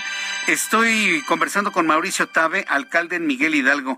Estimado Mauricio Tabe, ¿qué tan complicada ha sido la, re- la reconstrucción? Y, hablo, coloco el término de reconstrucción luego del tiempo del señor Romo. ¿Qué, qué- qué tan difícil ha sido para ti reconstruir la alcaldía? La verdad es que tenemos un gran equipo y, y todos se han puesto las pilas y hemos apostado a la reactivación económica, a generar certeza para quienes invierten, a que Miguel Hidalgo sea capital de la reactivación económica y el mejor lugar para que la gente genere trabajo. Porque yo estoy convencido que no hay otra forma de salir adelante que no sea con el trabajo. Yo no creo que las tarjetitas y, y, y el subsidio sean un instrumento para ayudar a que la gente salga adelante. Puede servir para quienes más lo necesitan en condición de vulnerabilidad, pero lo que tenemos que impulsar es el trabajo, que haya trabajo y que estén eh, bien pagados. Y lo que generamos es certeza, el gobierno como aliado de quien genera trabajo y no como enemigo. Cuidamos la relación con los negocios para que los verificadores no estén extorsionando y estamos promoviendo que se contraten a los vecinos en los negocios que están en la alcaldía. Así. Y si nuestros vecinos tienen trabajo, el de la tiendita vende más, el del mercado vende más, el de la carnicería vende más. Y ese es el mejor estímulo económico, más allá que tarjetas que normalmente terminan en clientelas. Nuestros programas sociales los tenemos para quienes más lo necesitan y tenemos un programa social que, se encar- que está enfocada en las madres solas y todos nuestros programas sociales van hacia las mujeres para hacer el piso más parejo y acabar con la violencia que viven muchas mujeres y que la tienen que callar por miedo, por eh, incertidumbre económica, en fin. Pues es- eso me da mucho gusto escucharlo, Mauricio, porque luego después de un tiempo en el cual pues no se construyó, sino que se destruyó, pues hay inercias, ¿no? Quedan inercias en algunos eh, trabajadores de la alcaldía. Me, imagino que eso está resuelto, en, se ha resuelto en seis meses de Ahí trabajo. vamos, ahí vamos. Yo fíjate que contra- contagio el espíritu y la visión del gobierno de lo que queremos cambiar, enfocarnos en resultados que tengan impacto y de hecho me reúno, llevo reuniéndome con todas las áreas para poder explicarles la visión y que estén en sintonía. Al final es dejar que cada uno haga su trabajo, pero de- pero mantener pues el objetivo muy claro y ejercer el liderazgo. Yo creo que el, el gobierno tiene un papel muy importante como impulsor el gobierno debe asumir un liderazgo para fomentar la solidaridad, el crecimiento económico. El gobierno no debe alentar la división, la polarización, en que unos estén enojados con otros, al contrario. Los tiempos se viven muy difíciles como para que el gobierno sea el que aliente la frustración, la depresión, la división, el enojo. Nosotros tenemos que alentar otra cosa, que sí se puede salir adelante, que quien más lo necesita tienen el gobierno aliados, que los empresarios no tienen que padecer al gobierno, que los empresarios generan trabajo y que el trabajo le sirve a la gente para, para crecer y para desarrollarse. Eh, ahora que mencionas la palabra solidaridad, ¿qué es MH Solidario? Miguel Hidalgo Solidario, ¿en qué consiste? Tenemos un programa para apoyar organizaciones de la sociedad civil que hacen trabajo comunitario. Nosotros no le damos la espalda a quienes tienen experiencia en trabajar con la comunidad, porque las necesitamos para acabar con la violencia y las adicciones en algunas colonias en donde se nos ha desbordado la violencia y la delincuencia y las adicciones. Entonces lo queremos hacer de la mano de, de, de quienes han dedicado su vida por vocación a impulsar el trabajo comunitario, a luchar contra las violencias. Y lo hacemos de la mano de organizaciones civiles. Entonces es unir, no dividir. Pues eh, Mauricio Tabe, seguimos muy atentos del trabajo en Miguel Hidalgo, en otras alcaldías que bueno finalmente triunfaron el, el, año pasado, sí, emanadas de una alianza de partidos políticos de oposición. Como siempre les deseo muchísimo éxito, que les vaya muy bien, sé de lo difícil que es reconstruir lo destruido, pero estoy seguro que ahí van saliendo adelante y para muestra lo que se ha logrado en Miguel Hidalgo. Muchas gracias, Fíjate Mauricio. que lo veo como, con mucho optimismo, yo no soy de los que está gobernando viendo lo que nos dejaron en el pasado, sino todo lo que vamos a hacer con mucho optimismo y todos los días nuestro equipo, que es un gran equipo de trabajo, eh, hace su mayor esfuerzo para que las cosas se hagan y se hagan bien. Gracias, Mauricio Tabe. Un enorme abrazo. Gracias. Gracias. Hasta luego. Hasta luego. Que le vaya muy bien. Es Mauricio Tabe, es el alcalde en Miguel Hidalgo. Sí, y lo insistí, ¿eh? Porque eh, vaya, Miguel Hidalgo venía de, de, un tiempo muy, muy, muy, muy complicado. Y bueno, finalmente, pues Mauricio Tabe ha estado trabajando en esto y bueno, pues me parece muy justo que podamos hablar de lo que se ha logrado. Y así poco a poco voy a platicar con los alcaldes ahora que están cumpliendo seis meses, medio año de trabajo. Sí, ahí, ahí, ahí van, ¿eh? ahí la llevan. Eh, también hizo un evento de informe de, administración Lía Limón, por ejemplo, en Álvaro Obregón. Bueno, iré platicando con, al, con algunos alcaldes, sobre todo esta parte del poniente del Valle de México. Son en este momento las 7.35 hora del centro de la República Mexicana. Un asunto que llamó poderosamente la atención es esta resolución de la Suprema Corte de Justicia de la Nación en donde se asegura que no es necesario, en donde se plantea que no es necesario que obre una orden judicial para que en un momento dado el Servicio de Administración Tributaria, por ejemplo, entre y revise nuestras cuentas bancarias. ¿sí? Eh, esto en una clara violación al secreto bancario, lo, lo, platicamos ayer y demás. Es un asunto que se está analizando y que ha generado una gran cantidad de controversia. En la línea telefónica, José Francisco Castellanos, quien es consultor jurídico, a quien yo agradezco estos minutos de comunicación con el auditorio del Heraldo Radio. Estimado José Francisco Castellanos, gracias por tomar la llamada telefónica el día de hoy. Jesús Martín, encantado de saludarte y al auditorio. Bien, pues esto, esto que estoy comentando ha generado una gran cantidad de comentarios, de preocupación, de que finalmente cualquiera, o bueno, al menos el SAT o algunas otras entidades puedan revisar nuestras cuentas bancarias.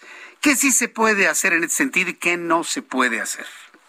Sí, a ver, este, mi estimado Jesús Martín, creo que es muy importante decirle a tu auditorio que eh, hay que aclarar este fallo. La Corte, en primer lugar, no levantó el secreto bancario sin intervención judicial para el SAT. Quiero decirte que esto es una previsión expresamente de la ley que viene desde el año de 1990, en el que se confiere desde esa época las facultades a las autoridades fiscales para solicitar a las instituciones financieras información de las personas contribuyentes.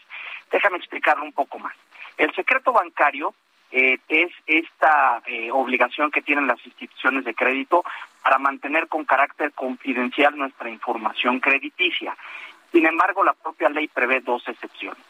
Una, en el, segundo párrafo del artículo 142, que podemos decir es una excepción judicial, en la que en un juicio, ahí sí, un tribunal, eh, por ejemplo, en un tema de pensión alimenticia o en una sucesión, eh, pide información respecto de una de las partes a las instituciones bancarias que es necesaria, por ejemplo, para otorgar la pensión alimenticia o saber si los herederos en un juicio de sucesión tienen que reclamar o son beneficiarios de una cuenta.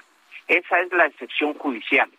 Y la segunda excepción, que es una que está prevista en el tercer párrafo, se refiere a hechos específicos, por ejemplo, en investigación de delitos de la Fiscalía General de la República o de las Fiscalías de los Estados, en donde están integrando una carpeta de investigación con motivo de algunos delitos que tienen que ver con eh, lavado de dinero o con eh, recursos de procedencia ilícita. Ahí, eh, en ese momento, las fiscalías de manera directa pueden levantar el secreto bancario. Y dentro de esta porción de excepciones encontramos la del SAT. Entonces, lo primero que hay que decirle a la gente, la Corte, la resolución de la Corte no levantó el secreto bancario para el SAT. Eso es algo que ya está previsto en la ley. Entonces, digamos, ¿qué es lo, nuevo entonces en este fallo? ¿Qué es lo que ha provocado tantos comentarios y preocupación en la opinión pública? Sí, lo nuevo es que el quejoso, quien acudió y llegó hasta la Corte, lo que buscaba era que eh, esta excepción prevista en el párrafo tercero del artículo 142 de la Ley de Instituciones de Crédito, para que el SAT pueda por sí mismo y de manera autónoma levantar el secreto bancario, el quejoso lo que buscaba era eh, equiparar esa excepción a la excepción judicial. Es decir, el quejoso lo que planteó en el amparo en revisión era, oye, no podrían haber solicitado mis estados de cuenta eh, bancarios sin antes haber acudido ante un juez.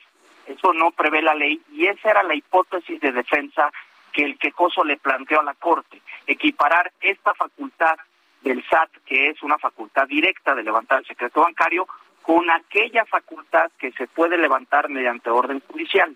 Y la Corte le dijo al quejoso que no era posible realizar esa equiparación porque si bien tenemos el derecho a la privacidad bancaria o financiera, lo cierto es que frente a ello hay que ponderar una serie de elementos que eh, el SAT cuando revisa estas cuentas, dijo la Corte, eh, normalmente lo hace ejerciendo sus facultades de comprobación para verificar que no haya, entre otros elementos, por ejemplo, defraudación fiscal, que no haya lavado de dinero o delincuencia organizada, y que esto a la par pudiera generar responsabilidades penales.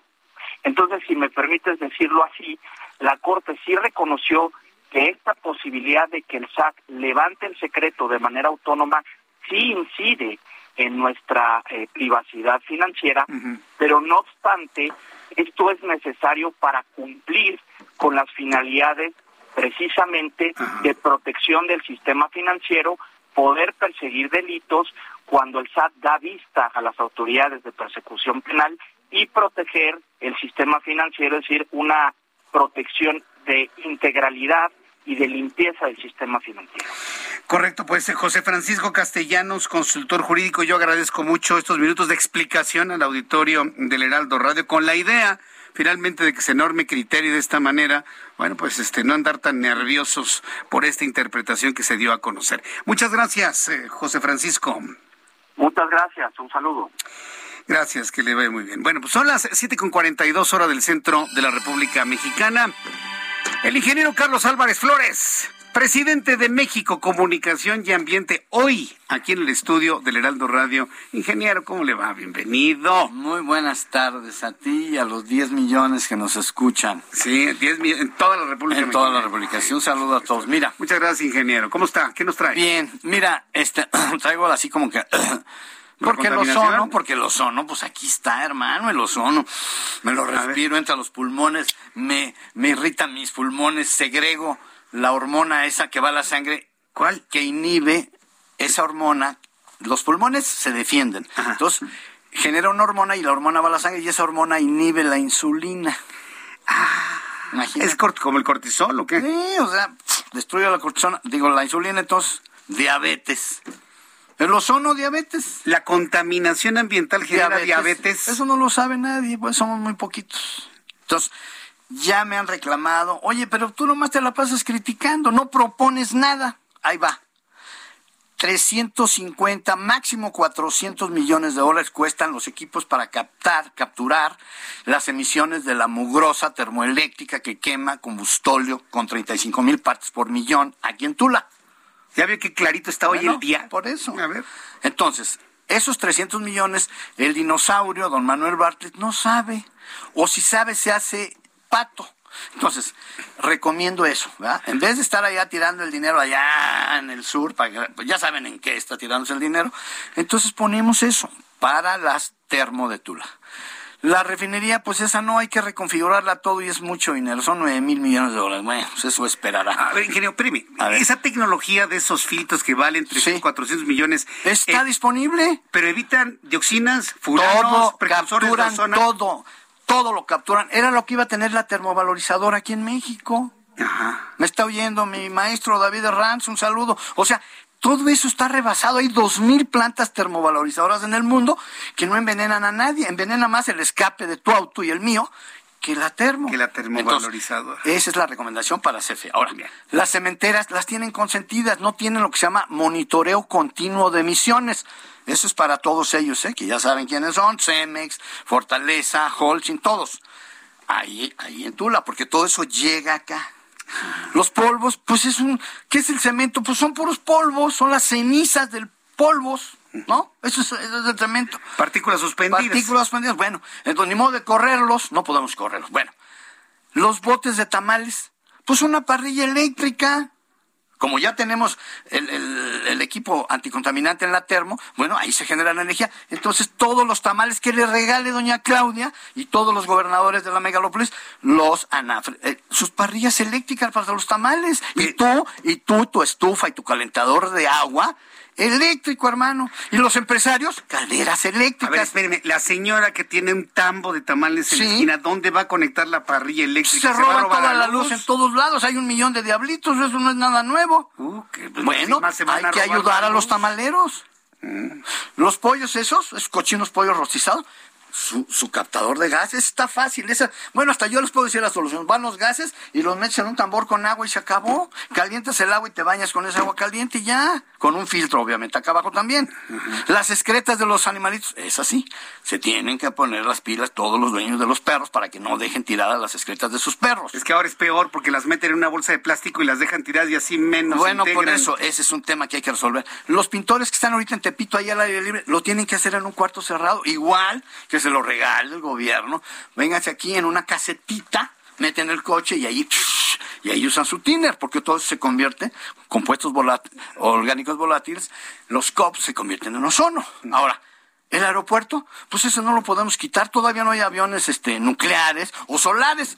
Ahí sí nos amolamos, los óxidos de nitroso de los aviones se convierten en ozono, pero los tiraderos, 400 tiraderos de la megalópolis, podemos clausurarlos y quemar, así, vil vulgarmente quemar el metano para que se haga CO2 y el CO2 no se convierte en ozono, pero el metano sí se convierte en ozono.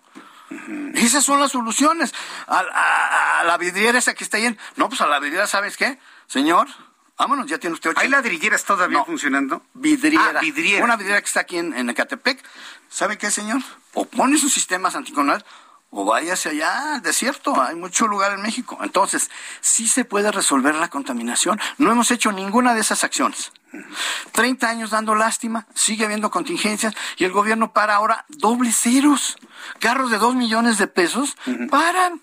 Pero las carcachas, las 2.600 carcachas de la basura, más otras 3.000 de toda la megalópolis, esas pueden contaminar. Servicio Público Federal, los camiones, microbús, todo ese mugrero eléctrico. Ya lo hubiéramos empezado hace 30 años. ¿Qué hubiera pasado si Manuel Camacho Solís, en paz descanse, con Marcelo Ebrard que estaba ahí, hubieran empezado un programa a 20 años? Pero tenía la idea, Camacho. Sí, la tenía. claro, sí. Bueno, él mismo nos engañó. ¿Sabes qué dijo? 500 patrullas eléctricas. Nomás le dio la banderazo a una y se acabó.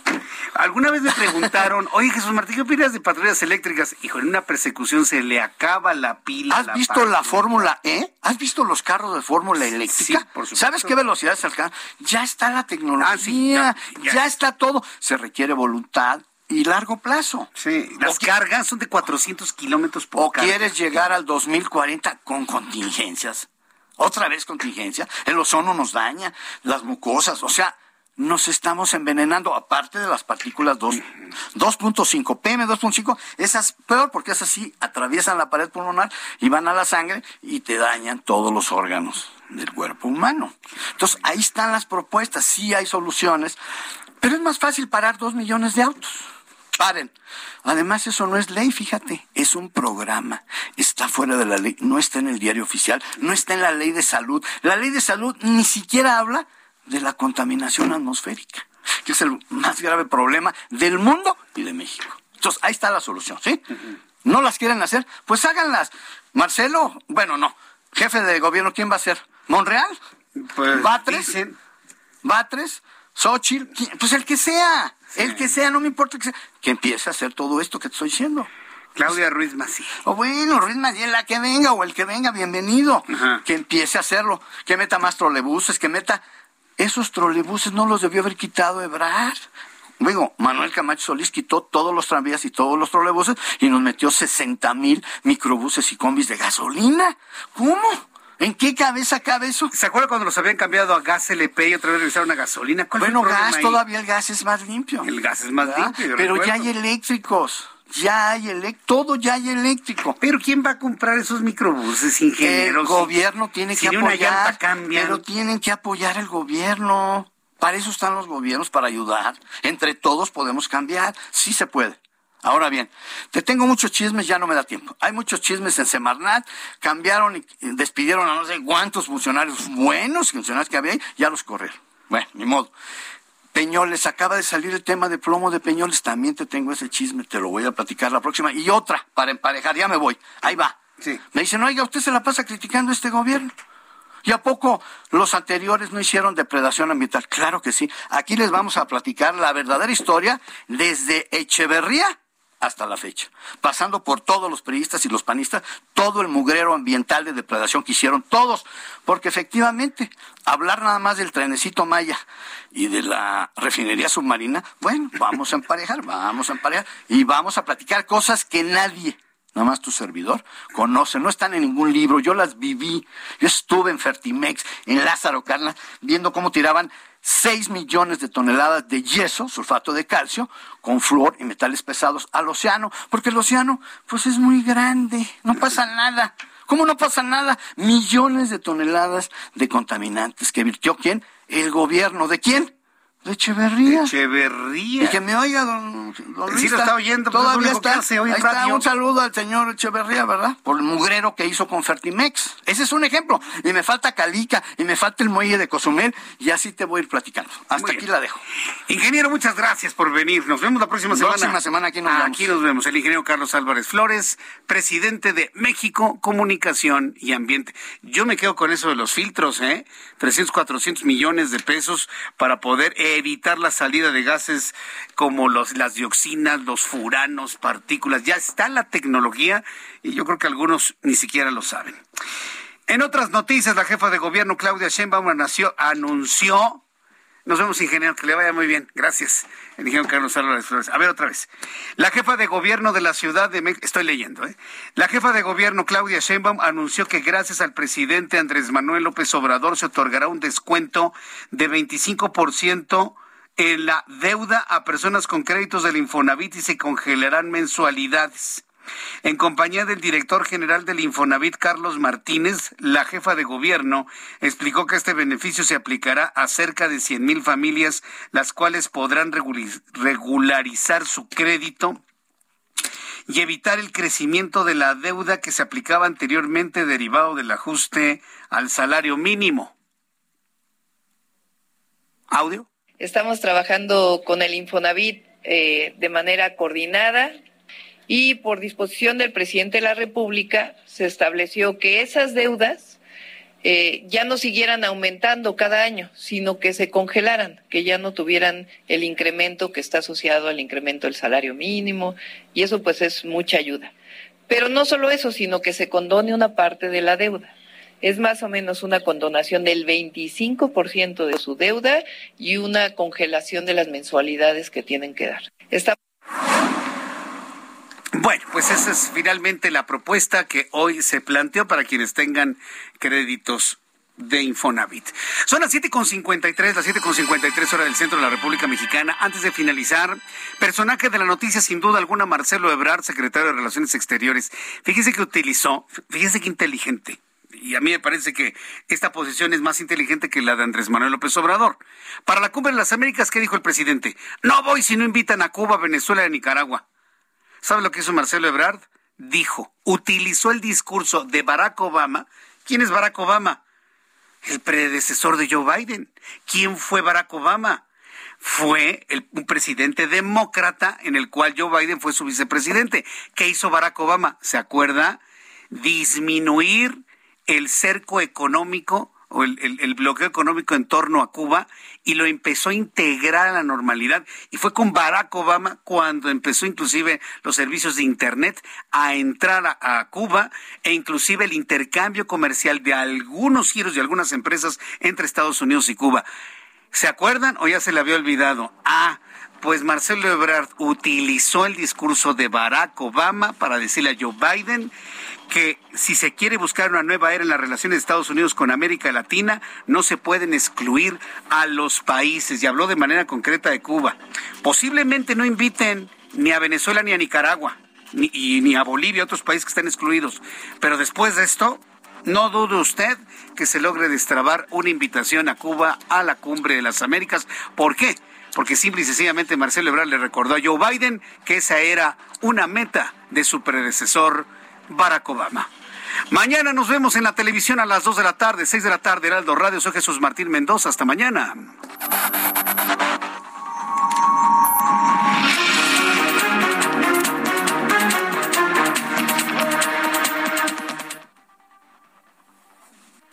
Esto fue Las Noticias de la Tarde con Jesús Martín Mendoza. Heraldo Radio. La HCL se comparte, se ve y ahora también se escucha. Here's a cool fact: a crocodile can't stick out its tongue. Another cool fact: you can get short-term health insurance for a month or just under a year in some states. United Healthcare short term insurance plans are designed for people who are between jobs, coming off their parents' plan, or turning a side hustle into a full time gig. Underwritten by Golden Rule Insurance Company, they offer flexible, budget friendly coverage with access to a nationwide network of doctors and hospitals. Get more cool facts about United Healthcare short term plans at uh1.com.